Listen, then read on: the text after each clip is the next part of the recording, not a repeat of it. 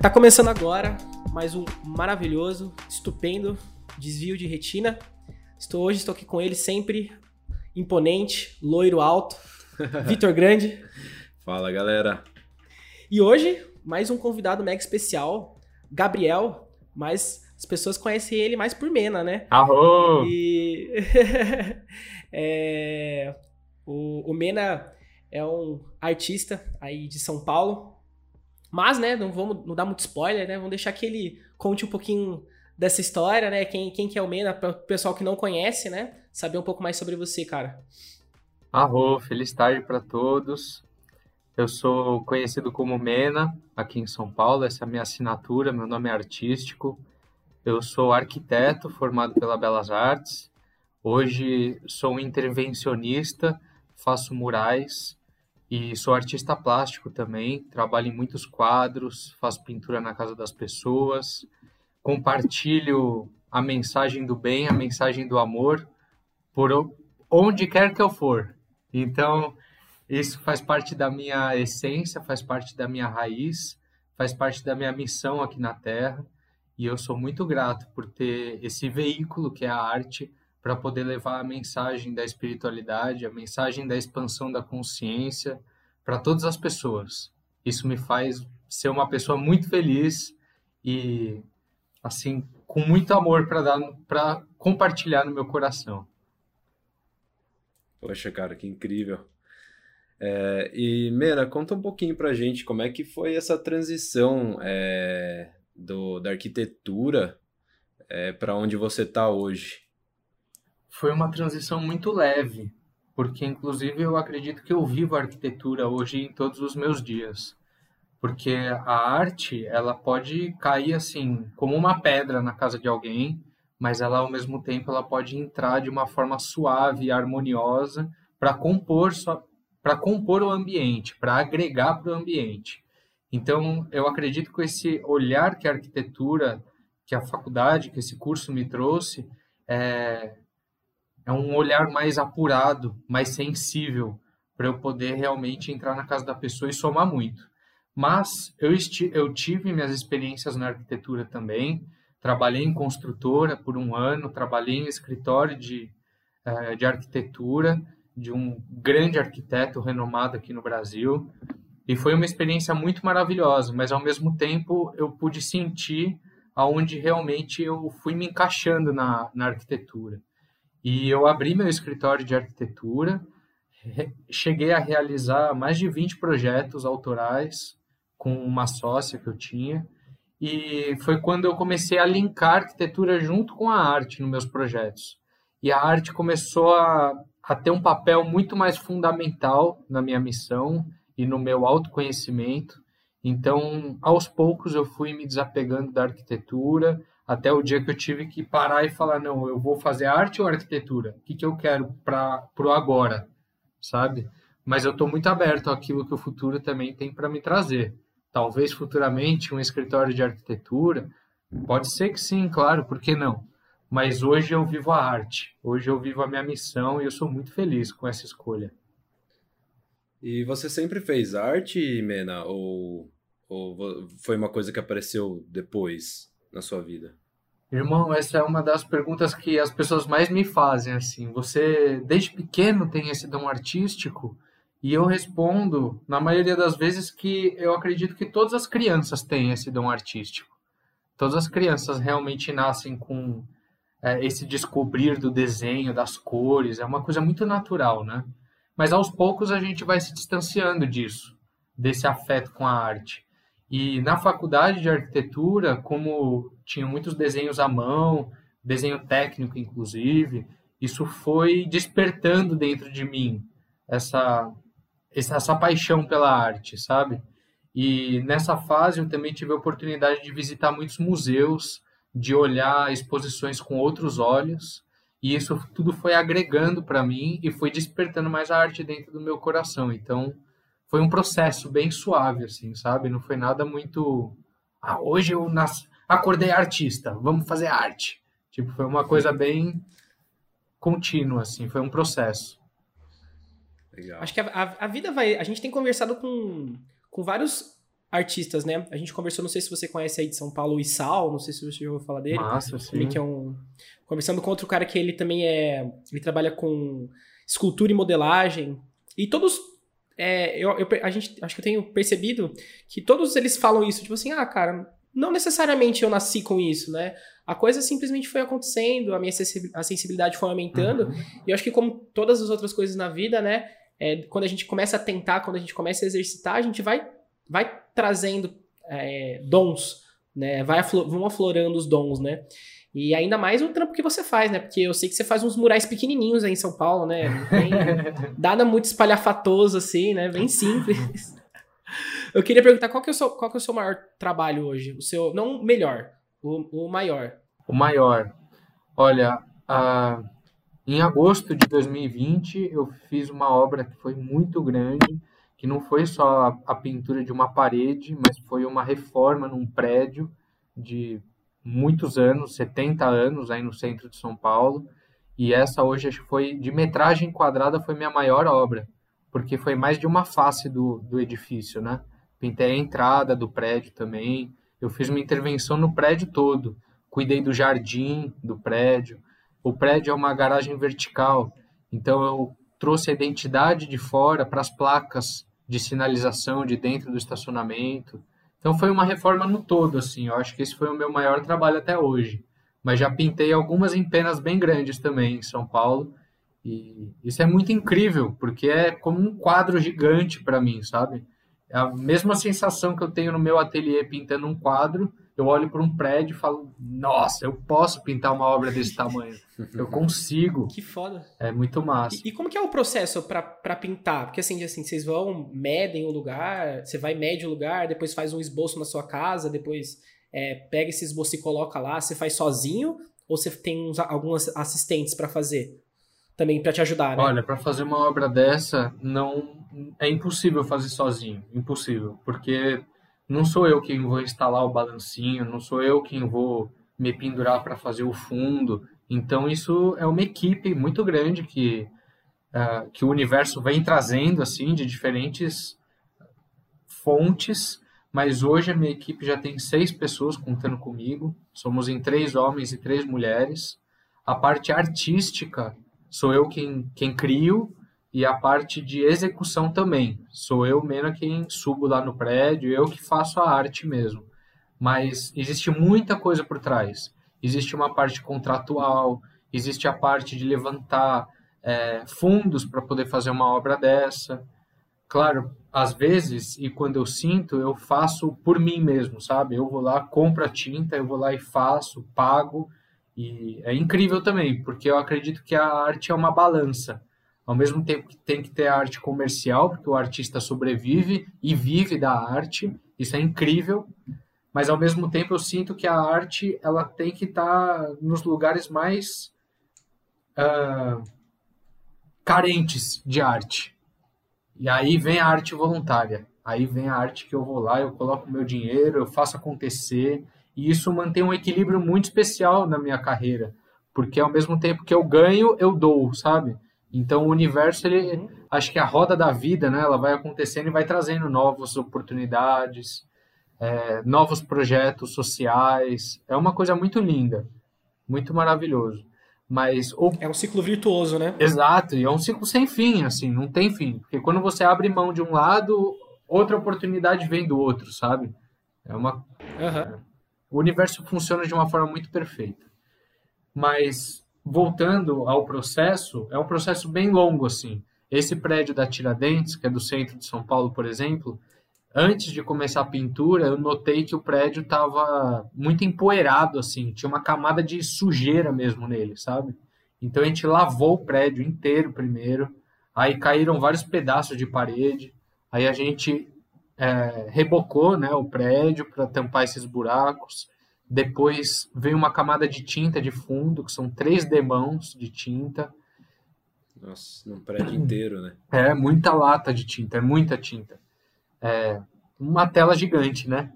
E aí sim que vem a parte artística. Aí instala os balancinhos, que são os elevadores, e aí sim vem o Mena lá para fazer a arte. Mas e... até eu entrar é um grande processo, entende?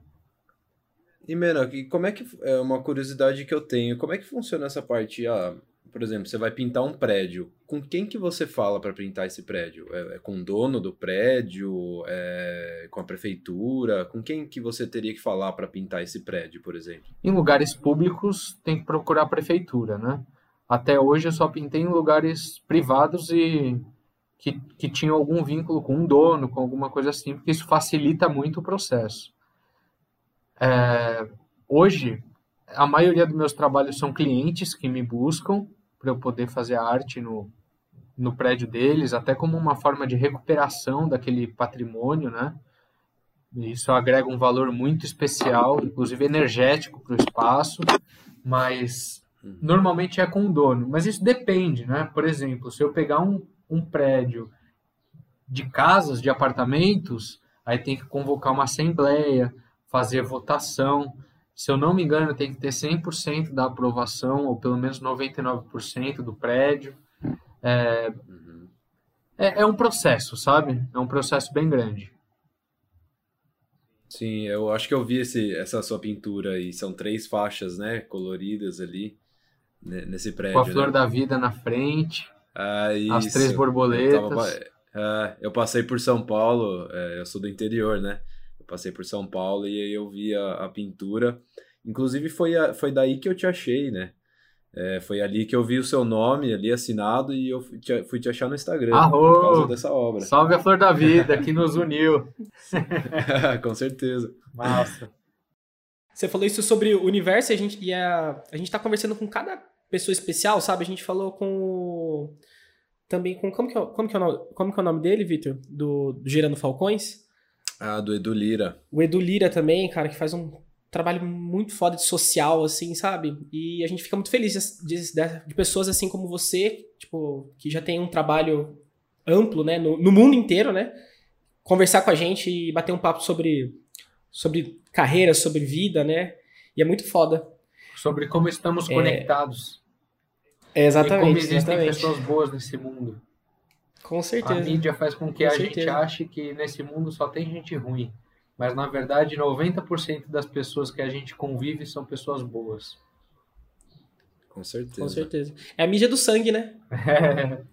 E a energia que atrai, né? Exato.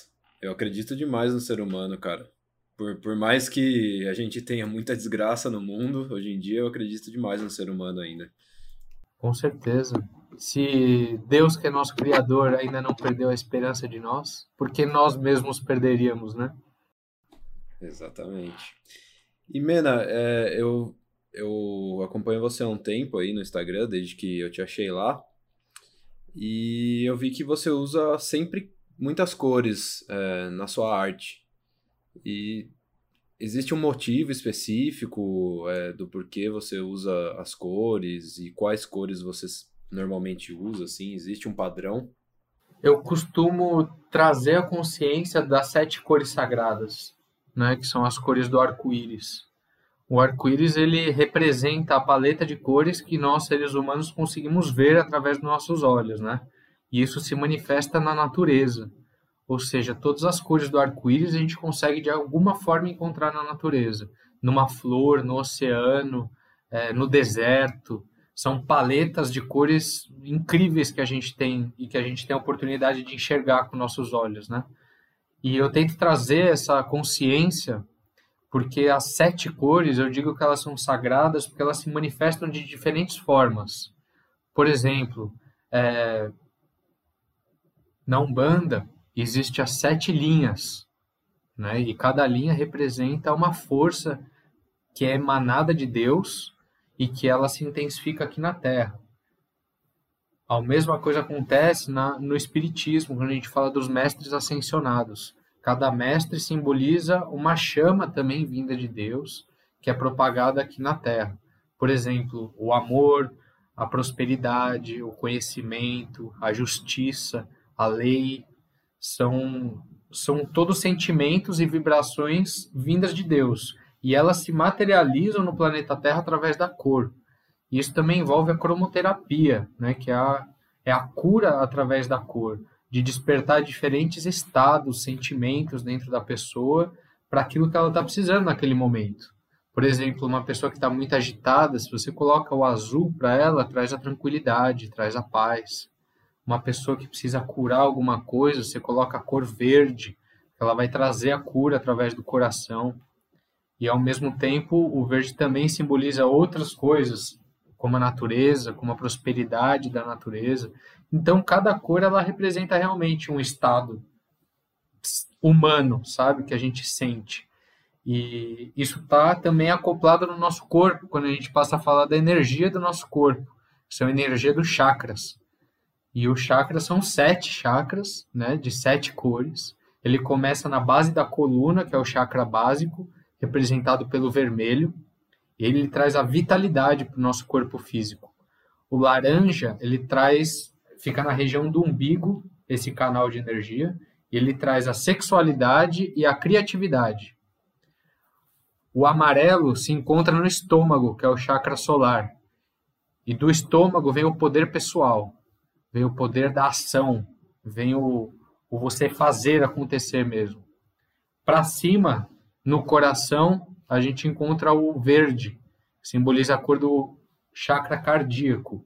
Existe uma glândula nesse, nesse ponto que chama timo, e pelos cientistas ela é a glândula que gera o amor dentro da gente.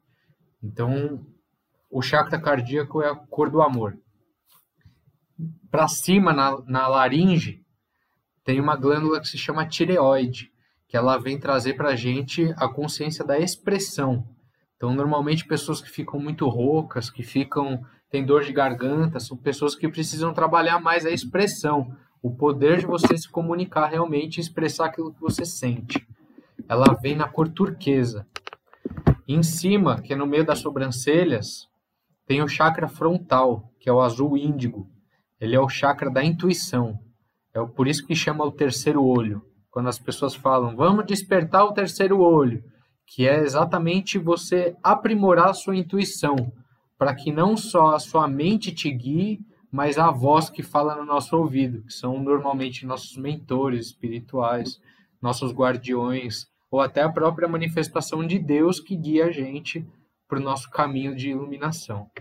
E em cima, no topo da cabeça, que é o chakra da coroa, chakra coronário, ele vem pelo roxo, que é a força que conecta a gente com Deus. É como um pilar de luz que fica o tempo inteiro emanando para o universo e isso que conecta a gente com a nossa criação, nossa fonte criadora. Como The Sims, sabe? Aquele jogo de computador? Sim. Sim, Fica, o- sim. fica o cristalzinho andando em cima. É, é a mesma coisa. Eu, você falou, eu já, vi- eu já vi pessoas em meditações guiadas falando sobre isso, né? Pra você imaginar uma cor púrpura aqui no, em cima do, na região da cabeça, pra sentir emanando, sentir uma conexão, né? Com uma coisa superior. Exato. Bem, bem, bem massa. O- uma coisa, uma coisa acho que até você até falou porque realmente faz sentido. É, essas sete cores e sete chakras, sete espíritos, é só mais uma confirmação, né, de que todo mundo tá falando sobre a mesma coisa, só que de maneiras diferentes, Exato. né? Exatamente. E são muitas vertentes. É incrível. São, exatamente. Tipo, se a gente pega os deuses egípcios, eles batem certinho com os orixás que a gente cultua no candomblé, na Umbanda. É a mesma coisa. Só muda o nome, sabe? Só muda a forma de culto.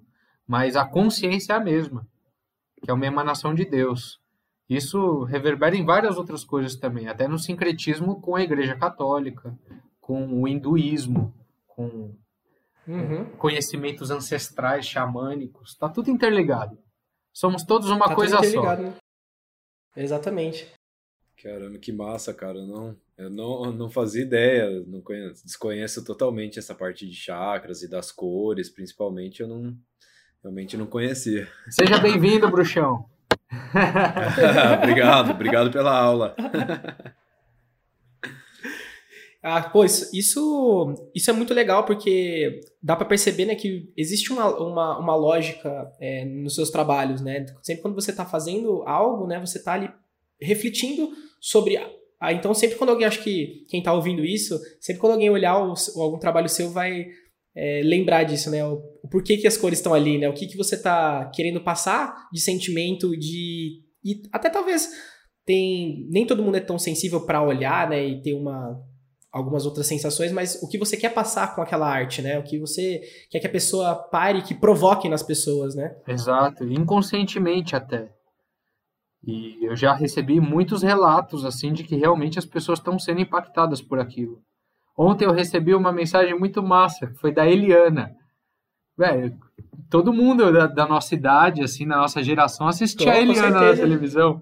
E ela me mandou uma uhum. mensagem falando que ela estava emocionada, porque ela passou na frente do prédio e aquilo tocou o coração dela. E não só dela, mas de milhares de outras pessoas que eu já recebi mensagem. Isso é uma confirmação mesmo do universo, sabe? Que, na verdade, não sou eu que faço nada. Eu sou um canal para expressão divina. E eu me coloco como tal. Não sou um artista que bato no peito e falo, não, não, não, fui eu que fiz. Pelo contrário, eu sou um servidor. Eu estou aqui só para servir e passar a mensagem.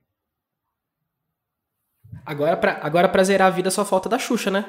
Aí. Aí acabou. É, as pessoas certas chegam. É, com certeza.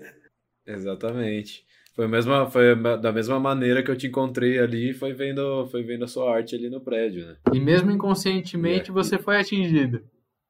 Mesmo sem saber dos chakras. Exato. Estamos aqui hoje, né? Estamos aqui hoje reunidos.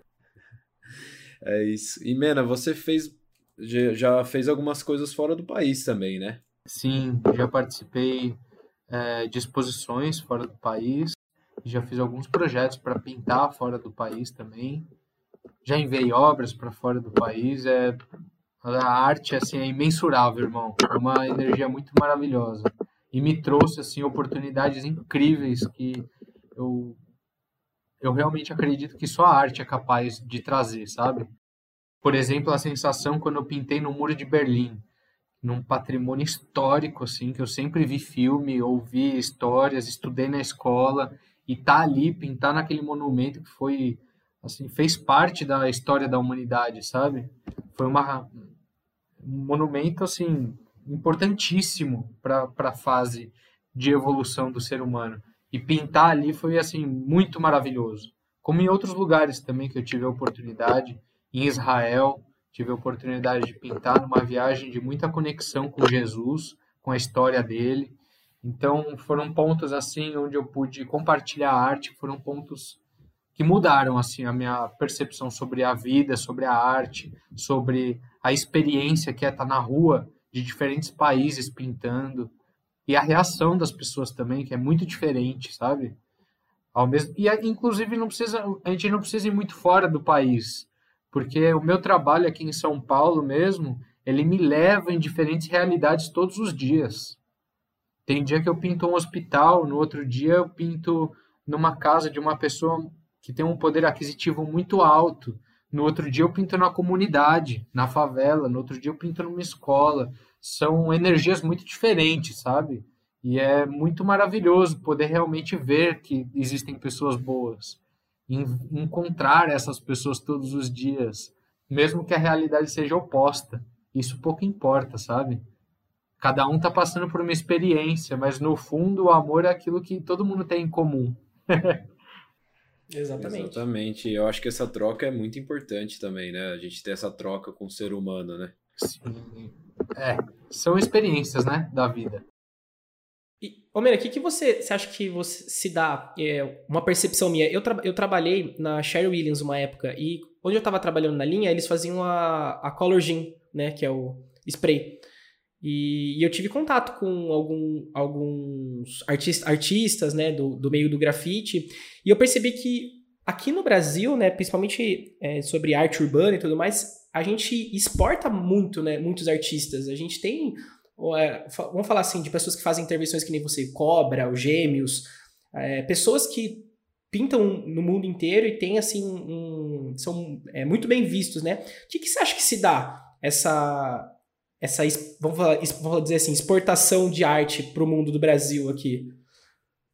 Olha, com todo o meu coração, pode não parecer, mas a gente mora no país mais especial do mundo. Nosso país, Brasil, não existe outro país igual, irmão. Não existe. Eu conheci, tive a oportunidade de viajar muito e de conhecer vários países. E não existe o que a gente tem aqui principalmente quando a gente fala de coração. O brasileiro ele tem uma coisa no coração que é única, única. E isso consequentemente reflete na arte. Então nós somos um país com muitos artistas e artistas bons, talentosíssimos, bons, é. talvez os melhores do mundo. Isso não só na arte de rua, isso na música, isso até no futebol, se você for parar para ver, sabe? Tem uma coisa diferente. A gente tem uma. Chico Xavier, que é um grande médium da espiritualidade, ele diz que o Brasil é o berço da humanidade. Quando começar a acontecer a transição planetária, que vai ser uma movimentação de polo positivo e negativo do planeta Terra, isso vai, vai movimentar as placas tectônicas, vão começar a ter terremotos e um monte de coisa de mudanças geológicas que vão acontecer no planeta, o Brasil será o país que vai abrigar todo mundo. Inclusive, é por isso que a gente tem tanta diversidade aqui no país. Todo mundo aqui no nosso Brasil é, é bem-vindo, sabe? É o japonês, o chinês, o árabe, é, o muçulmano, o libanês, está todo mundo misturado. Todo mundo aqui. E todo mundo se trata como tal aqui, como uma coisa só, sabe? Isso é muito massa. E se você for parar para pensar, agora mesmo está caindo bomba lá na Líbia. Por, porque o Deus do outro é maior que o, o Deus dele, sabe? Ou melhor, o Deus dele é melhor, maior que o Deus do outro. Isso a gente não tem aqui, pelo contrário, isso passa muito longe daqui. A gente tem poucos conflitos, tanto religiosos quanto Bom, eu acho e eu sinto no meu coração que o nosso país é um país privilegiado. Por isso que a gente leva tantas coisas boas para o mundo todo. Claro que ainda temos muita coisa para melhorar e mudar, com certeza. É, com certeza. Ah, Mas claro. nesse eu acho que tô, acho que em todo lugar, né? Todo lugar precisa se se tem se dá esse negócio da evolução, né? Todo mundo precisa evoluir de certa forma. Com né? certeza. Mas quando fala de coração, eu acho que o brasileiro é mais evoluído.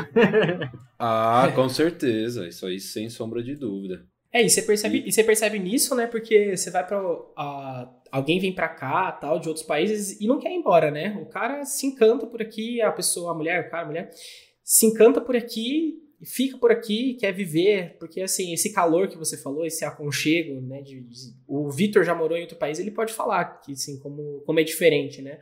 É, que assim, realmente o que tem aqui dentro, o que o brasileiro é, não existe em nenhum lugar, né? Você ainda que também já foi para vários lugares já entende isso, né? Essa miscigenação dos povos, né? O que eu, o que eu acho que é meio triste, né? Levando em, no, no, ponto de vista artístico e tudo mais, eu acho que é, ainda existe pouca, vamos dizer assim, as pessoas dão pouco valor para a arte daqui, sabe? É, a gente tem meio aquela síndrome do vira-lata, sabe? De que tá lá fora é bom, aqui dentro não é tão bom assim. Então eu acho que eu, isso eu fico lamento às vezes um pouco. Não estou dizendo de todo mundo, claro que não, né? Não existe um, não existe como generalizar nada. Mas eu ainda acho que eu sinto, eu sinto falta de, de mais incentivo, de mais vontade de, de, das pessoas se entregarem ao que é do nosso país, sabe? Sim. É. Concordo com você. Eu concordo que a gente precisa olhar mais para dentro do que para fora, né? A gente uhum. tem tantas coisas maravilhosas aqui e às vezes a gente dá valor a uma coisinha que surge lá do outro lado. Mas eu acho que isso é normal, né, irmão? E se a gente tem esse cenário aqui no Brasil, eu acho que também é uma oportunidade da gente compartilhar com os artistas que eles façam isso.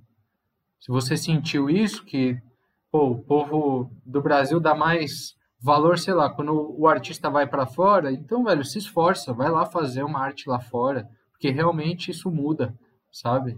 Uhum. Se você acha que isso vai agregar e criar uma agregar valores para a carreira artística, tem que correr atrás, porque quem fica sentado não, não evolui, né? Exatamente, não sai do lugar. Exatamente. exatamente. Com certeza. E tem, o, Mena, tem uma obra que você considera a sua favorita? Eu acho que já te perguntaram isso alguma vez na vida, mas. E deve ser bem difícil de responder, mas. Olha, irmão. Existe alguma obra que você considera a última obra que eu faço sempre é a minha favorita. eu termino ela e eu falo, meu Deus, acho que foi a melhor arte que eu fiz. Aí no dia seguinte eu falo a mesma coisa, no outro a mesma. É... Preferida não existe. Eu tenho amor por todas elas e lembro assim de cada uma que eu fiz, sabe? Lembro do lugar onde eu fiz, do momento que eu materializei ela, da casa onde ela tá abrigada e é muito especial. Eu tenho um, um carinho muito grande por elas, mas ao mesmo tempo é muito massa porque eu tenho que trabalhar todos os dias a energia do desapego, sabe? Deu, deu saber me despedir dela e, velho, faça a sua parte aqui, que eu tenho certeza que você vai atingir muitas pessoas e deixar ela fazer a parte dela, porque eu só fui a impressora, sabe? uhum, com certeza. É, como é que funciona seu processo criativo, Mena? É, quando você, sei lá, vai fazer uma arte na casa de alguém ou uma intervenção num prédio, é, como funciona esse processo criativo? Você tenta pegar aspectos da, da pessoa, da casa ou do lugar que você vai fazer e trazer isso juntamente com as energias das cores para para executar a arte? Como é que funciona mais ou menos? Olha, quando eu vou fazer uma encomenda, ou quando eu vou pintar na casa de alguém, ou em algum lugar comercial, o que eu peço para poder fazer até o orçamento é a foto da parede, a foto do ambiente. Então isso já me dá uma ideia espacial do tamanho da obra que eu posso fazer.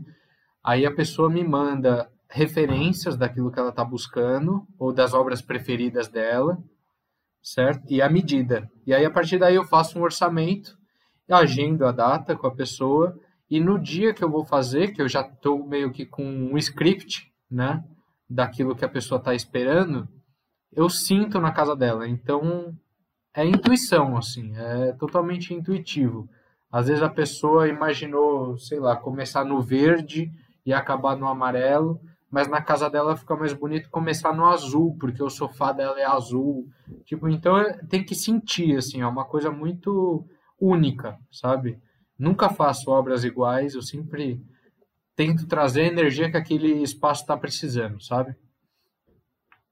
O que vai ficar harmonioso, tipo, o que vai agregar para o ambiente, aquilo que a gente estava falando no começo.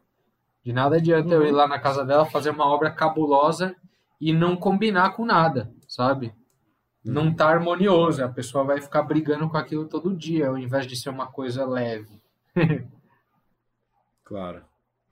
E, e, quando você está fazendo essas intervenções em lugares particulares e públicos, é, rola uma conservação depois? Ou, tipo assim, a, a vibe do negócio é deixar que o tempo realmente consuma ela? Como que é o... Como que são as ideias, assim?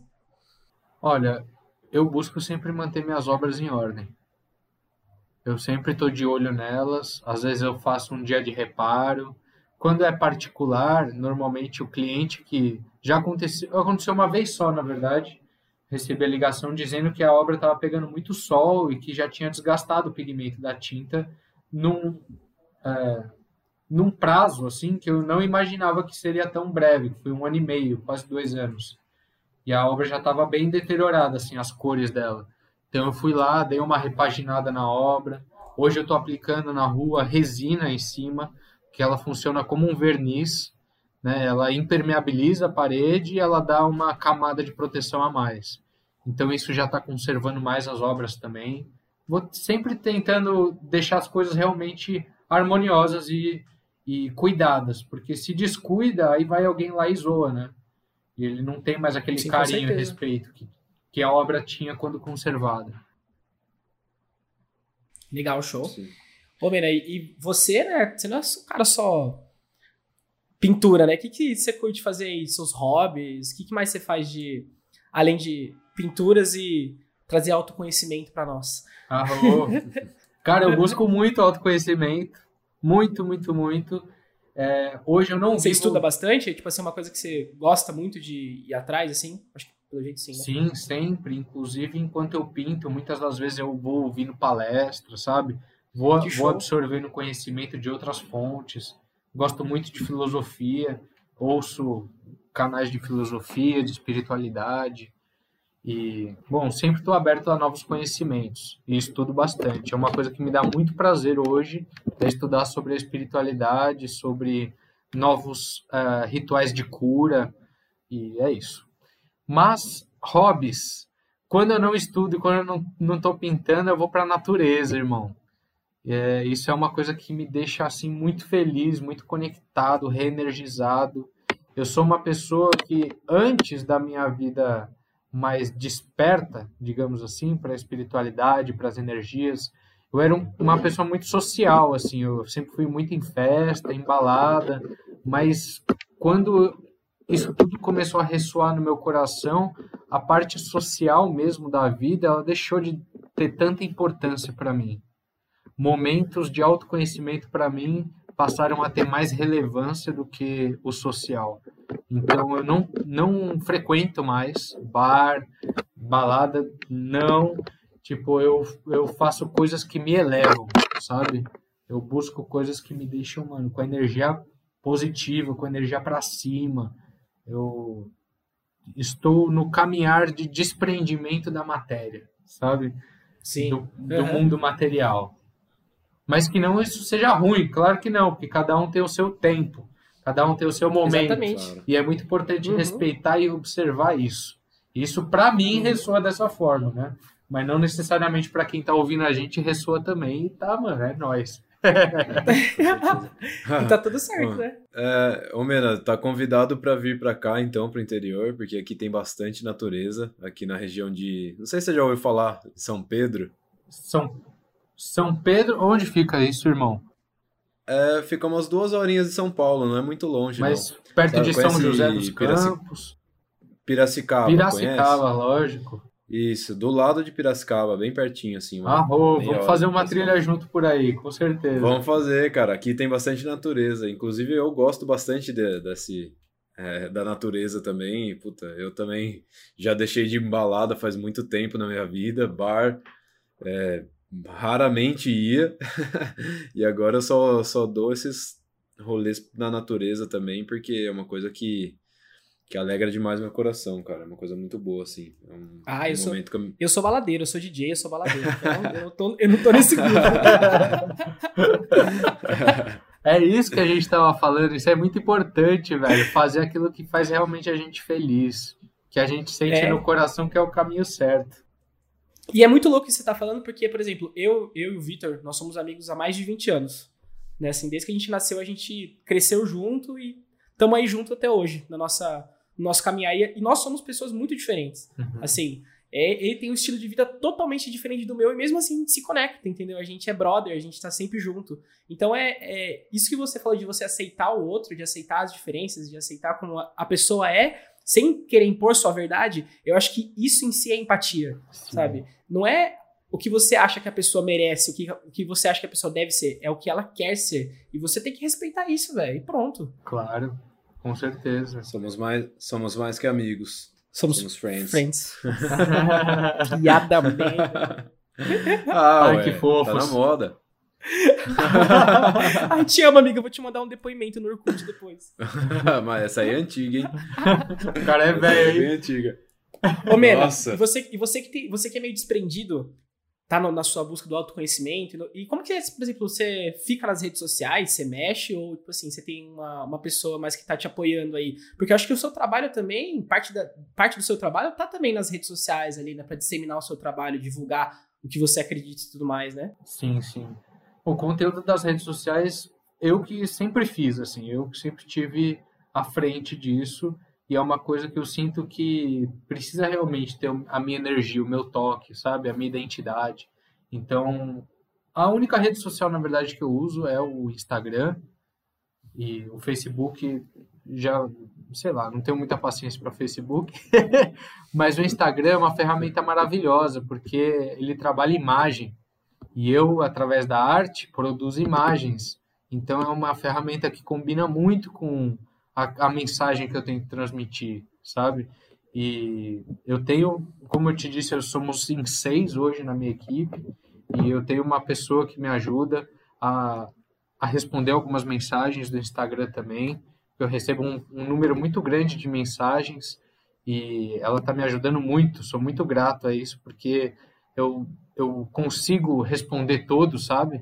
Porque às vezes dentro de tantas mensagens que eu respondia, eu demorava cinco meses às vezes para responder uma mensagem, poxa, era um projeto super legal que eu tive, eu perdi a oportunidade, sabe? Pô, um projeto que envolvia criança carente, que envolvia uma fachada de um lugar maravilhoso, e simplesmente não respondi no tempo que tinha que ser respondido. Então acho que é muito importante isso também, sabe? Eu ter a minha energia ali, mas eu conseguir atender esse número grande de, de mensagens. Porque sou uma pessoa que eu não fico no celular, tipo, full time. Eu fico pintando uhum. full time.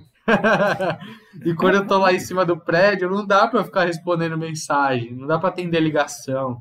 E, e até atrapalha meu fluxo de criação, sabe? Então eu deixo meu celular lá fazendo time-lapse, esqueço dele, e é no fim do dia que eu vou responder alguma mensagenzinha.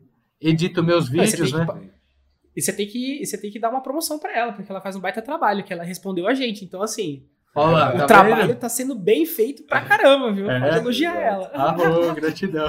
E, é, e como é que é tá nas alturas, assim, pintando? Não dá... Como é que foi a primeira vez de você estar tá no alto pintando eu, alguma eu coisa? Não dá aquele... é, não dá aquele medinho? Velho, eu não parava de dar risada, mano. Não parava. Nossa, porque era uma alegria tão grande ver o tamanho daquela tela que eu tinha para pintar. Era tantas emoções assim positivas, elevadíssimas no meu coração, que o medo não, não encontrou passagem. O medo não passou nem perto, Tia. irmão. Nem perto. Pô, Certeza. é bom. Quando o menino era pequeno, a mãe dele falou assim: Ó, essa parede é sua, você pode pintar quanto você quiser. minha mãe, minha mãe, cara, a única fobia, o único medo que ela tem é de altura. Então, ela fica desesperada. É Nossa! Muito, é muito maravilhoso, é engraçado. É engraçado. Já, é, ela já, já fica tremendo, já vê você ali no andaime pendurado de ponta cabeça ali.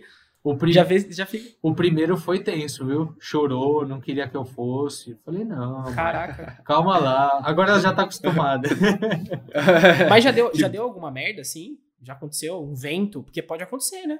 No último que eu fiz, cara, eu tava lá em cima do prédio, começou a armar uma tempestade. Aí eu falei pro meu ajudante, vamos descer, né? Pro Chico. Vamos descer aí, que o bagulho tá fechando o tempo. Pô, Chico, não tá deu dando mais tempo. não. não deu tempo. Não aí deu? a gente pegou a tempestade lá em cima, velho. Foi tenso. Caraca. E nessas horas o balancinho parece que não funciona, sabe? Aí ele vai descendo em câmera lenta. É, sempre nessas tudo. horas. É sempre nessas horas, né, cara, que o negócio começa a travar, né? É, mas foi tranquilo, foi suave. A gente foi dando risada de tanto nervoso. Virou piada. Não, É, você já tava aqui pensando, assim, né? Deus, sou eu de novo, tenho feito tudo tão certo. Vamos aí, se for pra ser, eu aceito, mas se for sem dor, vai. Ai, ai, muito Ai, bom, caramba. muito bom. Mas sempre dá tudo certo, graças a Deus. Eu tenho a consciência de que, mais uma vez, eu sou um servidor, então não tem por que ele me punir com algum acidente, porque minha intenção lá é a melhor. Eu tô lá propagando a melhor energia que eu posso, o maior amor que eu tenho no coração e sempre vai dar tudo certo, não tenho dúvidas. Sim, claro. É isso. E, Mena, é, teve um momento assim que você, por exemplo, você estava lá como arquiteto ainda, aí você começou ao mesmo tempo fazendo as suas artes. Teve um momento que teve essa transição. é, como, é, como é que foi esse momento dessa transição de, por exemplo, a sua ah, visibilidade? Ah, era o Mena, fazia uns quadros, vendia, tudo mais. E como é que foi essa transição do reconhecimento? Veio naturalmente ou foi, sei lá, de um dia para o outro? Como é que, como é que foi? Não, foi uma grande construção. Foi através de muito esforço, muito suor, muita dedicação, muita fé naquilo que eu realmente estava fazendo. E eu acredito que o reconhecimento ele ele passou a vir quando eu comecei a me entregar cada vez mais, me colocando como um canal. E isso começou a me trazer novos projetos, novas oportunidades e mais formas de atingir um número maior de pessoas. E é um, é um processo, né? Eu, eu não acredito naquela arte que explode de uma vez só, porque aquilo é um pico muito grande e não uma constância, né? E eu acho que realmente o caminho de você atingir um reconhecimento é a constância, diferente de fã, né? Porque o fã é de fanatismo, é justamente de pessoas que é, gostam desses picos. Então, sei lá, a pessoa explodiu, fez uma música, explodiu na música, mas e o resto do álbum dela? sabe? E as outras coisas que ela fez também, será Sim. que trouxeram o reconhecimento do artista que ele é? Ou foi só aquela música que trouxe os fãs? E isso na, na arte é, eu acho que é mais lento, é um caminho um pouco mais lento do que na música, por exemplo, que é uma construção é, maior, assim, maior. Porque às vezes o artista da música ele tem essa possibilidade, né, de fazer o boom. E a arte de rua, a arte de quadros é um passito a passito. E sem Sim. pressa. Eu acho que o, uma coisa que a gente tem percebido, falando com vários artistas, né? A gente tá muito famoso, ai, falando com vários artistas. quem, quem tá ouvindo tá pensando. É, nossa, tô super famoso. Eu queria, eu queria o dinheiro também. E então, o, quando o sucesso ele não é um fim, ele vem, né, cara?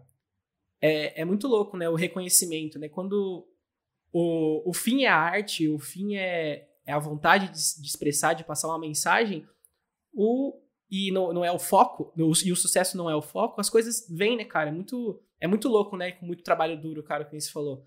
Mas é. Louco não, é divino. ele, quando ele deixa de ser, tipo assim, ah, eu, eu vou fazer uma música ou eu vou pintar o quadro porque eu quero ser um pintor renomado, porque eu quero ser reconhecido. Lógico que é, é uma ideia, né? Mas quando ele não é o fim, é, ele parece que vem com mais facilidade, né? Não sei Exato. qual que é a sua percepção disso. Sim, perceber é exatamente isso. Você conseguiu traduzir isso maravilhosamente bem. Não é o fim, mas é o meio, né? É um meio, é. É o meio de chegar até as pessoas. Esse é, esse é o propósito da arte. O fim dela vai ser o que Deus quer de mim. Se Ele acha justo eu receber e, e receber por isso, vai ser maravilhoso. E se eu sentir que eu não devo receber, vai ser tão maravilhoso quanto. E é aquela balança que a gente estava discutindo, né? Que realmente não é, eu não faço, não vou, jamais vou pintar um quadro falando, ah, esse aqui eu vou vender a, a tantos mil reais. Esse aqui, não, esse aqui eu vou fazer para vender em tal lugar. Imagina, eu, eu pinto porque aquilo tá dentro do meu coração, preciso colocar para fora.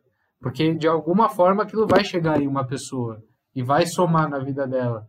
E, e eu vou conseguir transmitir aquele meu sentimento momentâneo em algo que para a pessoa pode ser eterno, sabe? Que é uma obra de arte acompanhando ela. Isso é incrível. Mas eu concordo plenamente com você. E eu sinto que hoje as pessoas elas precisam tomar mais consciência disso nos seus trabalhos. O fim não é o dinheiro. O fim tem que ser um sorriso. Um fim tem que ser uma energia positiva. O fim tem que ser bom, sabe? Não que o dinheiro não seja bom. O dinheiro é muito bom porque ele traz oportunidades maravilhosas para gente. Mas o fim não pode ser isso. Não, não pode, porque é muito limitante. Tipo, Uhum, exatamente. A gente conversa muito sobre isso também aqui, é, sobre esse projeto que a gente tem, né? A gente fala muito sobre é, levar visões como a sua, como de outras pessoas, para isso que é, é o desvio de retina mesmo, né? É o que a gente sonha de realmente passar uma visão diferente de vida de várias pessoas que já, que já viveram, que estão aí nessa, nessa mesma nessa mesma jornada da vida e realmente passar uma visão diferente. Esse, é- esse é, o, é o nosso fim. O que acontecer dentro disso, ótimo. A gente vai aceitar com muita gratidão, com muita alegria. Mas o fim realmente é mudar vidas, né? O fim é realmente transformar, eu acho, sabe? O mundo. Porque, que nem você falou, tem muita gente boa por aí, cara. E tem muita gente boa que quer ouvir, tem muita gente ruim que precisa ouvir também. que- Ruim não, não vou dizer ruim. Pessoas que estão aprendendo, isso. né? Então, assim, é, pra, pra mim faz muito sentido é, esse papo, sabe? É, é o propósito, né, irmão? O propósito. Exatamente. Eu, O propósito tem que ser maior, né? Sim. Eu fui num cliente recentemente que abriu um restaurante vegano. E quando eu estava conversando com eles, eu coloquei isso para eles, sabe?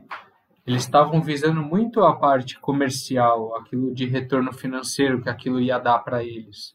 E eu falei, irmão, olha a ferramenta que você tem na mão de mudar a consciência das pessoas, de levar uma comida vegana saborosa, gostosa, que até uma pessoa que não é vegana vai se amarrar em comer e vai sentir o corpo dela mais leve, sabe? Que energia que você está colocando nessa comida? Coloque energia de cura, coloque intenção na comida, tá ligado? Antes da comida sair para ir para o cliente, faz uma oração para aquela pessoa receber aquele alimento da melhor forma possível. isso é o propósito, sabe? A gente, dentro daquilo que a gente está fazendo, a gente encontrar uma verdade onde a gente realmente pode somar para a cura do próximo, para a cura do nosso irmão, porque consequentemente essa cura vai ser a cura do planeta. Porque nós somos uma grande família. E se o nosso irmão melhorar, o todo melhora. Porque ele depois vai melhorar outro irmão, que vai melhorar outra pessoa. E, e é uma cadeia infinita infinita. E essa energia do bem, ela se propaga de uma forma assim majestosa no universo. É uma coisa muito linda.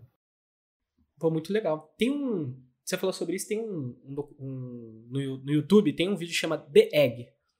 É do, eu vou ver só é, nossa, eu não sei falar esse nome aqui, mas chama, é só colocar lá no, no, no YouTube o ovo. Uma pequena história. Cara, super, super foda. E fala exatamente sobre isso que você tá que você está contando é, sobre como nós somos indivíduos diferentes, mas somos parte de uma mesma, de uma mesma coisa, né? Todo, te, todos temos uma conexão. Então é, é, bem massa aí quem quem estiver ouvindo aí é uma indicação para para galera. Já. É, eu acho que eu acho que essa a união, a conexão é a única coisa que pode realmente sal, vir a salvar o mundo, né? Com certeza. A gente caminha. E, Mena, você usa. Normalmente você usa spray, né? Nas suas, nas suas obras. Sim, o fundo de tinta, né? E nos prédios e muros externos eu uso tinta de piso, que é uma tinta um pouco mais emborrachada, ela tem uma, uma durabilidade maior, né? Por causa das intempéries. E eu finalizo a obra com. Finalizo não, a arte eu faço com spray. E tem alguma outra técnica que você usa? Parece que eu vi uma que parecia umas linhas. Não sei se era uma técnica de pintura ou se você realmente usou linhas. De... Isso em quadro ou em parede? Eu acho que foi em quadro. Em quadro eu, eu tenho uma técnica. Eu tenho uma técnica é, que eu faço linhas com tinta e tem outra técnica que eu também faço linhas com lã. Que legal. Ah, que legal. É, o pessoal ah, não tá vendo aí, é, mas a gente tá vendo é, um quadro bem bonito aqui. É, é, o quadro, é, o quadro que tá atrás dele, é, é, essa técnica que ele tá falando. Essa aqui, as duas juntas. Inclusive, eu acho que era esse. Ah, as duas juntas. É, é uma 3D. Tenho, ah. É linha de tinta e em cima é linha de lã. E daí ela fica sobreposta, né? Puxa, que legal, que lindo. Ah, Nossa, você, você também, você deve ter quase o dedo bombado, então, né? Imagina ficar lá todo o tempo apertando o negócio assim, velho, deve ser um bagulho de louco. É, eu tenho que me cuidar muito do meu corpo físico, faço, pratico yoga, o que me ajuda muito, é, porque o trabalho é árduo mesmo.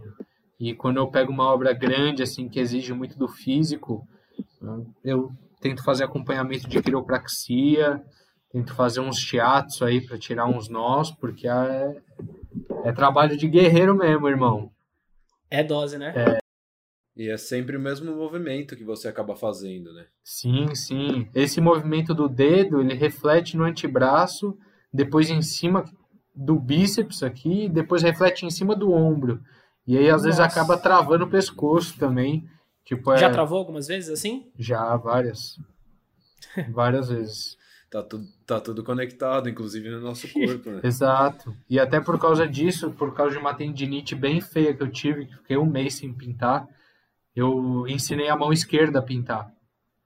E a... Caralho, que foda. E agora, nesses painéis grandes, eu pinto com as duas mãos.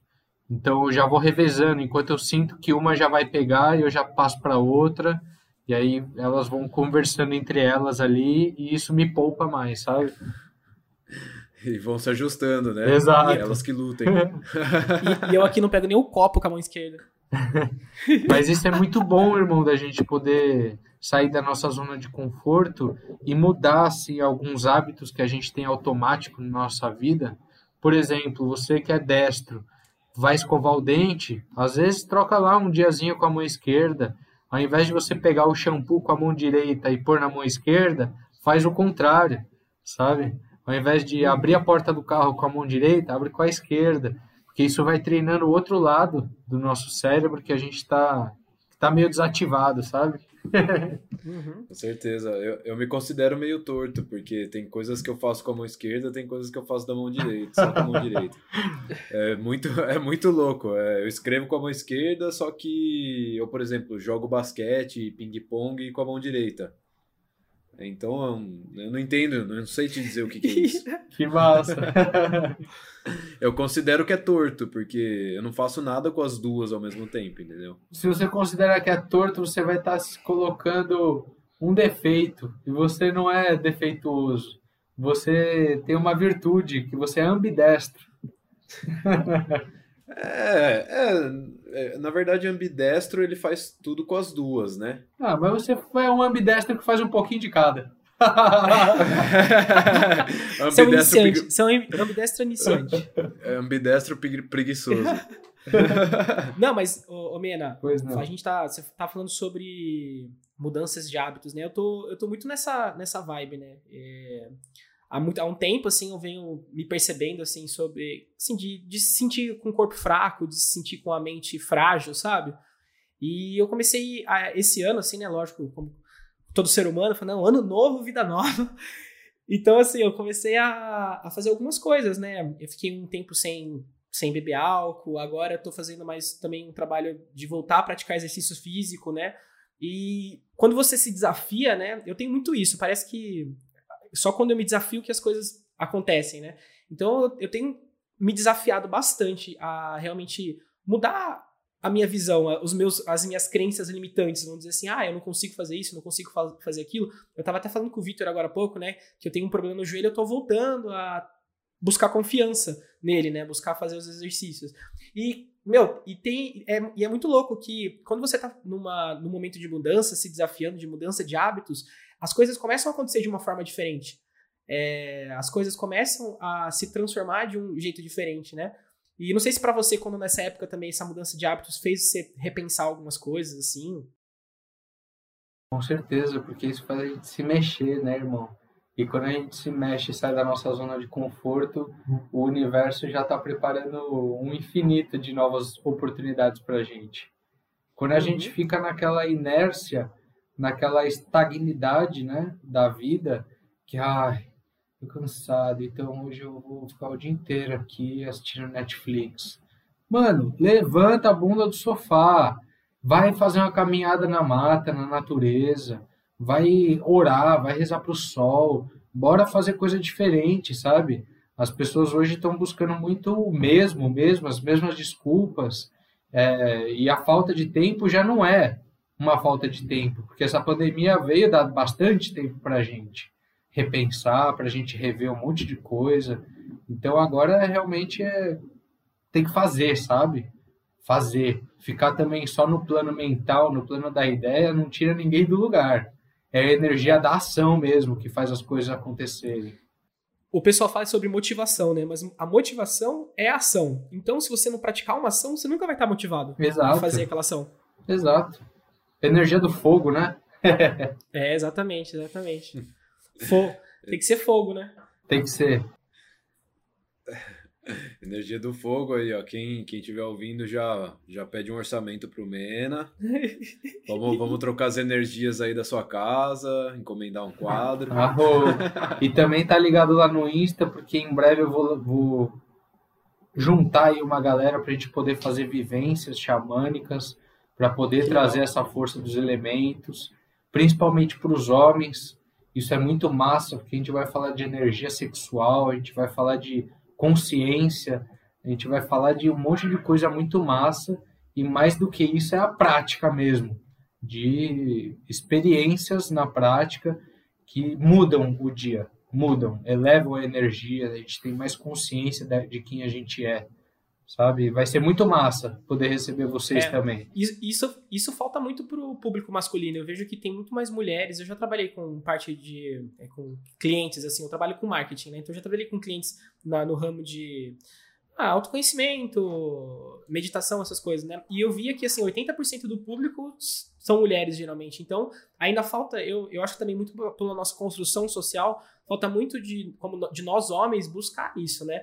Buscar se entender, buscar como funcionam as nossas energias, né? é, de, auto, de autoconhecimento mesmo, né? Eu também trabalho muito, trabalho, tento trabalhar muito essa parte, sei que eu também posso melhorar muito, mas legal, cara, eu tô, tô dentro aí. Quando for, você tem, tem que avisar. Oh.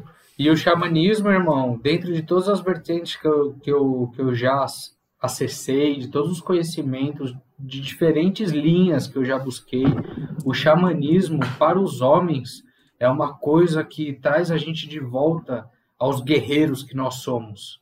A gente encontra muito homem mole por aí, sabe? Arrastando o pé, com a barriga Sim. cheia de chope, com a energia sexual totalmente desestabilizada.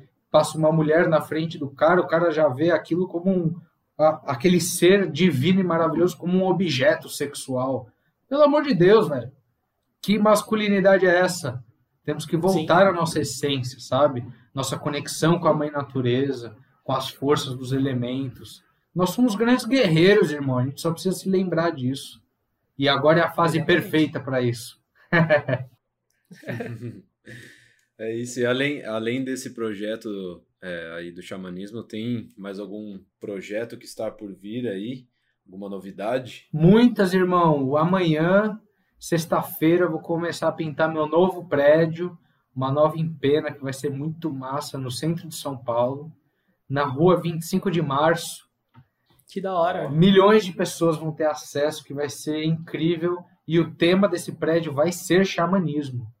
Porque que foda. Olha só. É, o universo preparou isso para mim, essa oportunidade, e eu vou materializar essa força xamã lá, que vai ser muito massa.